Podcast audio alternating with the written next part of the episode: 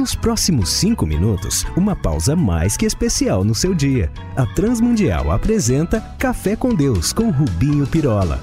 Eu sou pastor e sei bem o quanto somos tentados a sonhar com grandes eventos e de como isso pode nos encher o coração, a começar pelos olhos. Imaginarmos multidões juntas a cantarem a Deus, e coreografias, mas ao mesmo tempo somos chamados à realidade de pensarmos no que mesmo o Eterno, o Senhor e pretensamente aquele que buscamos cultuar, busca numa celebração ou o que denominamos por culto a Deus. Isso, a Deus.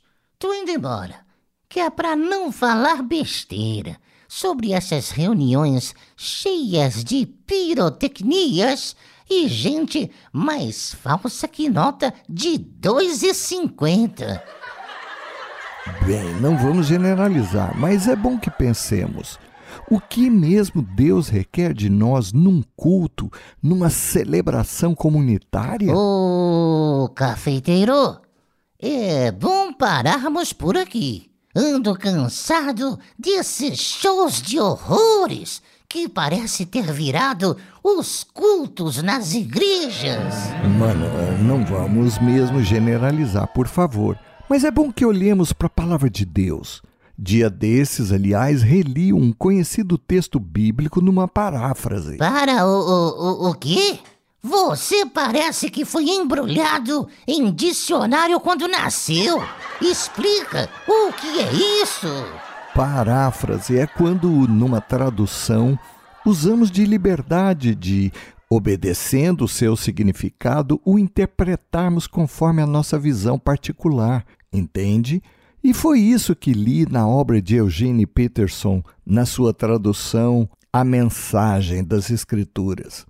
Ali, pela boca do profeta Amós, Deus revela sua impressão dos ajuntamentos do povo judeu.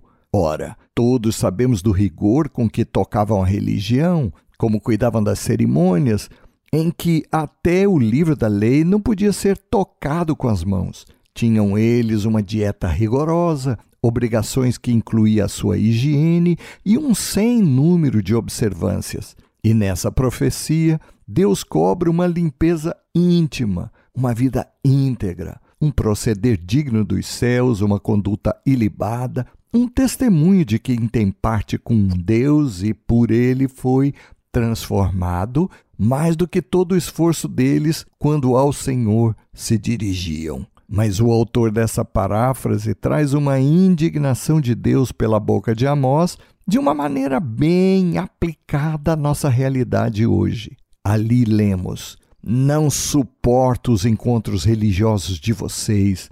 Estou cheio dos seus congressos e convenções. Não me interessam os seus projetos religiosos, os seus lemas e alvos presunçosos. Estou enojado das suas estratégias para levantar fundos, das suas táticas de relações públicas e marketing, acrescento eu, e criação da própria imagem. Não suporto mais sua barulhenta música de culto ao ego. Quando foi a última vez que vocês cantaram para mim? Ai, meu pai! E como tem adoração que só diz respeito a nós e ao nosso umbigo, né? Umbigo quer dizer, não?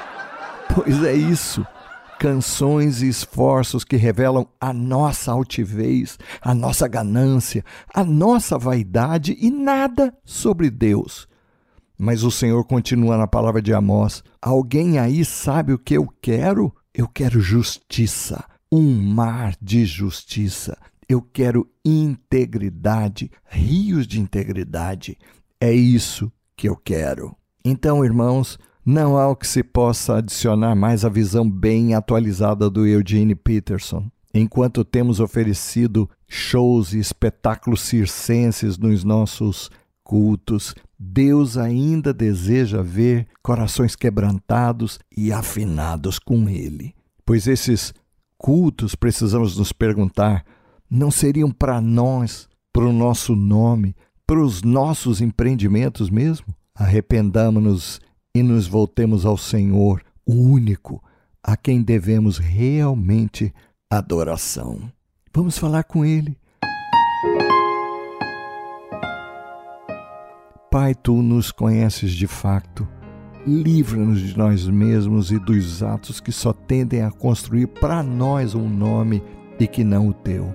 Perdoa-nos, Pai, e ajuda-nos. Por Jesus pedimos-te. Amém.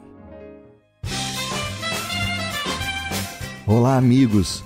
Escrevam para a RTM aqui ou lá em Portugal, trazendo a sua dúvida, sugestão, crítica, para que os possamos servir ainda mais. Um abraço nosso, meu e de toda a equipe que prepara este café.